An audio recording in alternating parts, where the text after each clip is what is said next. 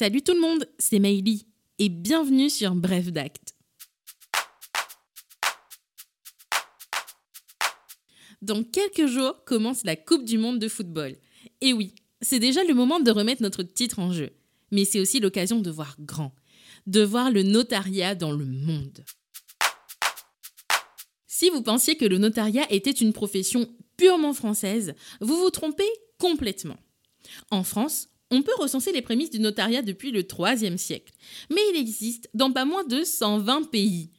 Bien que la mission soit relativement similaire, il existe une distinction fondamentale qui, si vous avez fait un peu de droit dans votre vie, ne vous sera pas inconnue. On va avoir des notariats de type latin dans des pays comme la France, l'Allemagne, la Belgique ou encore la Suisse, et des notariats, ou devrais-je plutôt dire des notary publics, de type anglo-saxon que l'on va retrouver en Grande-Bretagne ou encore aux États-Unis. Le grand point commun entre tous ces notaires, c'est leur mission. Une mission d'authentification. Le notaire va authentifier, c'est-à-dire qu'il va conférer, notamment à un acte, le caractère authentique, c'est-à-dire dont l'exactitude ne peut être contestée spécifiquement en raison des formes légales qui l'entourent. Parmi les points communs, on retrouve également la neutralité, l'impartialité propre au notaire, mais aussi sa mission de sécurité juridique des actes et des transactions, et au cœur, sa mission de conseil. Toutes ces missions qui font de lui, à travers tous ces pays, le professionnel juridique de proximité et de famille. C'est un professionnel accessible et juridiquement hautement qualifié à travers le monde. Dans les pays de type latin, le notariat, mais aussi le rôle du notaire tel qu'on le connaît en France, est un peu le même, avec quelques nuances bien entendu propres à chaque pays. Si vous voulez en savoir plus sur la mission du notaire, je vous renvoie à notre podcast sur ce thème. Le notaire va avoir de manière générale compétence pour les transactions immobilières, les successions et les testaments, le droit des sociétés. Par exemple, en Allemagne, le notaire. Non, je ne vais pas vous faire l'accent allemand, hein, je s'arrête tout de suite. Il conseille, rédige, authentifie des actes, aussi bien en droit immobilier qu'en droit des successions et de la famille. Ça ne vous rappelle pas quelqu'un? Son intervention, comme en France, est obligatoire dans certains cas, tels que pour les transactions immobilières ou encore les contrats de mariage. Alors qu'en Espagne, petite particularité, le notario est plus un fonctionnaire et a un rôle et des obligations bien plus limités.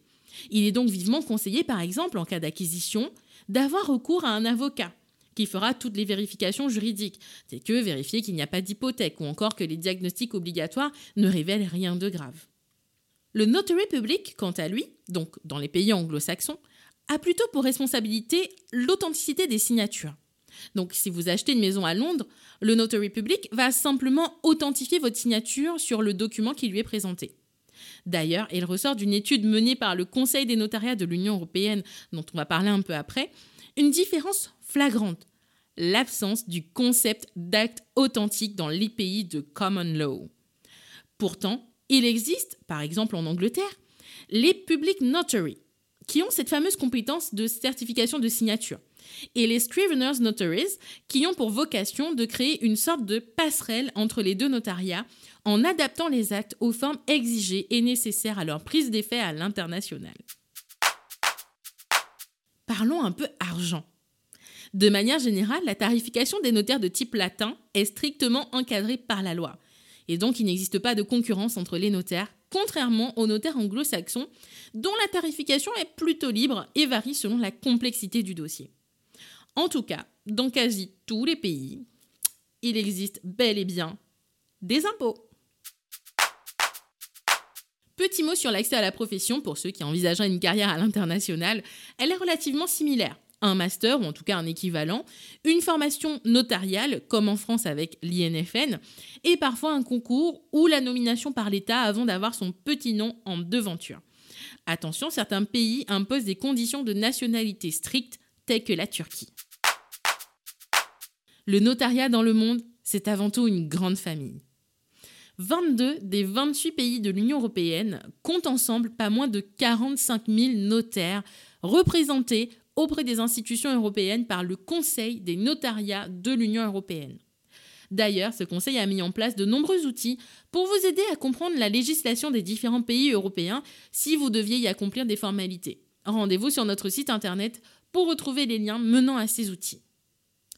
89 pays se sont regroupés au sein de l'Union internationale du notariat latin, qui tiendra en décembre prochain son 30e congrès, dont le thème est l'exercice de la fonction publique notariale en pandémie et post-pandémie. Cette union est une organisation non gouvernementale constituée pour promouvoir, coordonner et développer l'activité notariale dans le domaine international. N'ayez plus peur de braver le monde. Les notaires sont partout pour vous accompagner. En attendant, je vous laisse préparer vos bières pour le premier match. Attention, l'abus d'alcool est dangereux pour la santé. À bientôt!